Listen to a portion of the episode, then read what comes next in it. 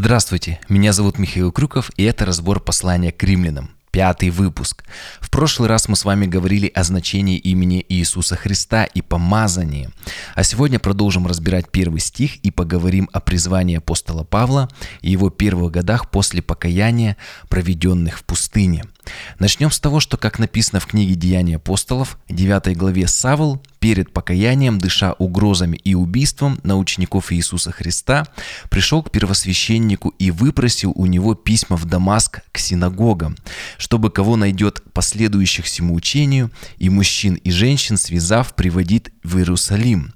Когда же он шел и приблизился к Дамаску, внезапно осиял его свет с неба. Он упал на землю и услышал голос, говорящий ему, «Савол, Савол, что ты гонишь меня?»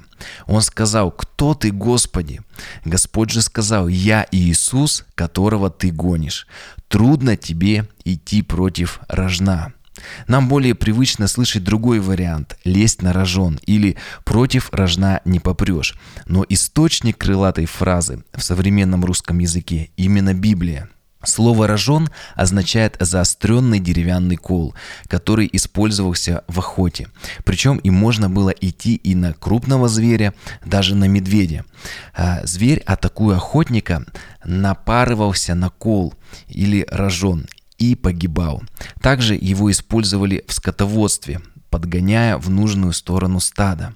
Это место показывает нам Бога как пастыря, пастуха, как и во многих других местах в Писании. Например, в 10 главе Евангелия от Иоанна говорится о том, что овцы слышат голос пастыря и идут за ним. А Савла Господь вразумляет, трудно тебе идти против рожна.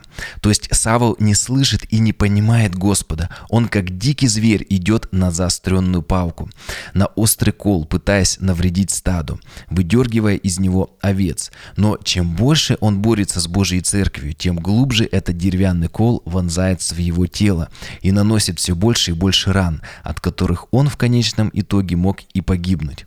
Иисус, обращаясь к Павлу, говорит, «Что ты гонишь меня? Зачем ты преследуешь моих учеников?» Конечно, в этой неравной схватке с Богом у Павла не было шансов, но даже такому ужасному на тот момент человеку, как он, Бог давал второй шанс.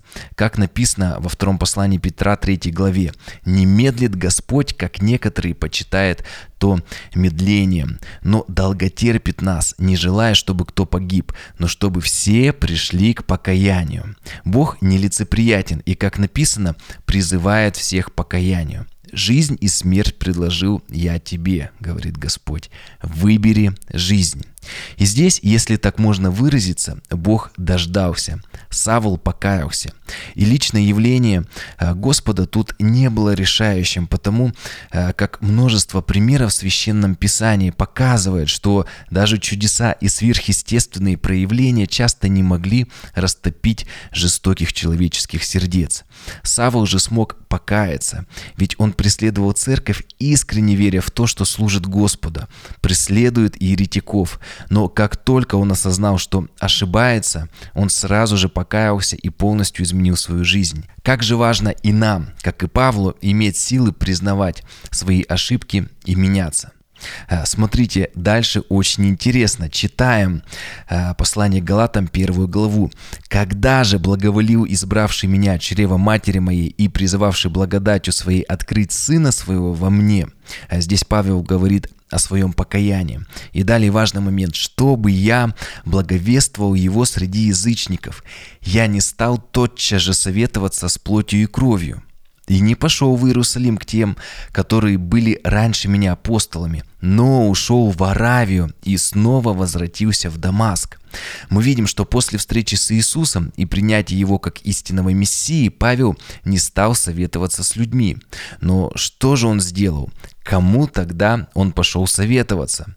И для того, чтобы на этот вопрос ответить, нужно сначала понять, а что же это за место Аравия, куда Павел отправился из Дамаска.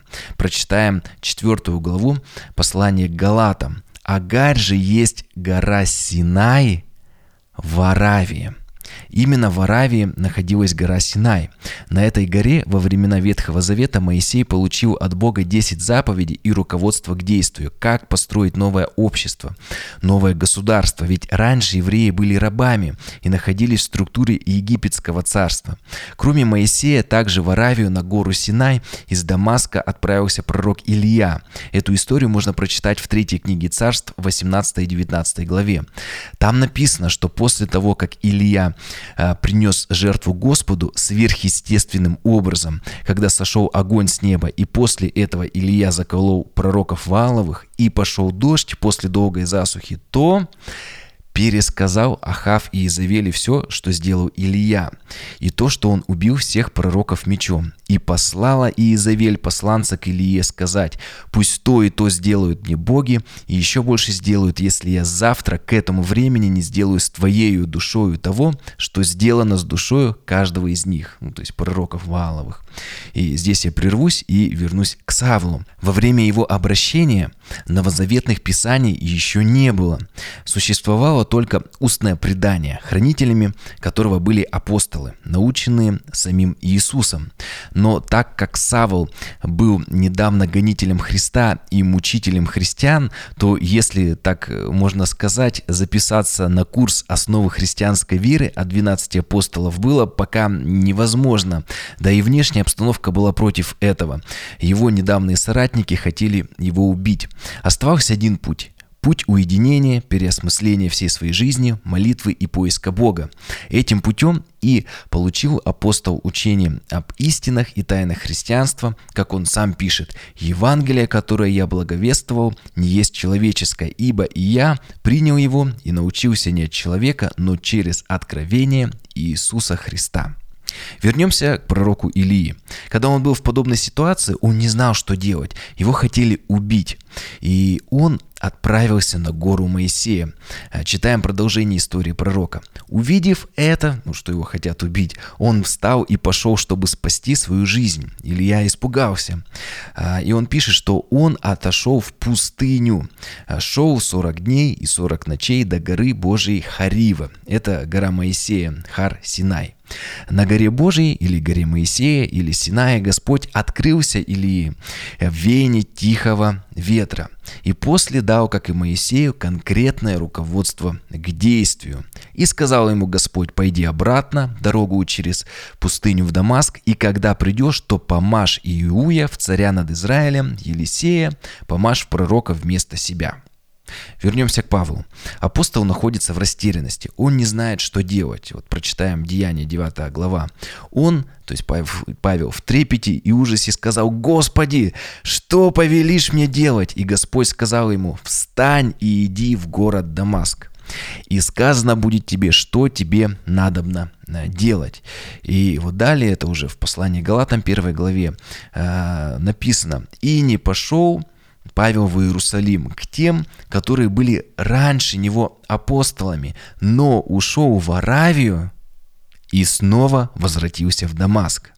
Подобно примеру Моисея и Илии, о которых Павел хорошо знал из Писания, он, находясь в Дамаске после уверования, решил отправиться в Аравию, на гору Синай, и провести там время в духовном поиске. Как он пишет, не советуясь с кровью и плотью, то есть э, с людьми. Павел искал наставления от Господа, и, подготовившись к служению, он без устали благовествовал и служил людям около 20 лет, пройдя большую часть Римской империи и еще успевая писать писать свои глубочайшие письма, которые стали значительной частью Библии. Для этого у Павла были дары таланты и образование. Павел родился в Тарсе. Сегодня это территория современной Турции. Тарс был центром греческого образования и культуры. В нем находился один из самых знаменитых университетов Римской империи.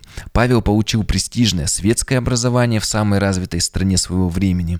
Затем продолжил уже религиозное образование в Иерусалиме под руководством Гамалиила, внука Гилея, бывшего, пожалуй, самым известным раввином всех времен. Савл был обучен как греческой литературе и философии, так и раввинистическому закону.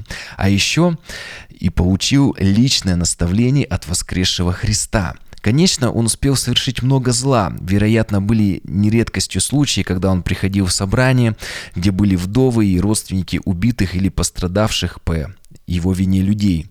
Но при этом он и сам получил сполна. Он не раз был избит и побит камнями, и в конечном счете его казнили за проповедь Евангелия. Павел, как и 12 апостолов, был призван на апостольское служение самим Христом. Слово «апостол» апостол означает человека, который был послан в другую страну – посол, почтальон, курьер, представитель. Грузовые суда называли апостольскими, если они отправлялись с конкретным грузом в конкретное место. Встречалось также такое выражение, как «посольство Иисуса Христа». И в широком смысле слово «апостол» относится ко всем христианам, поскольку каждый верующий послан в этот мир для свидетельства о Христе, чтобы быть послом Его Царства. Это есть великое поручение для христианина. Но для того, чтобы благовествовать, нужно сначала отправиться в Аравию, где было дано слово и было общение у Божьих людей с Богом. Сегодня нам не нужно отправляться за Божьим Словом на гору Синай. Это слово уже приняли служители Ветхого и Нового Завета, в точности записав его для нас.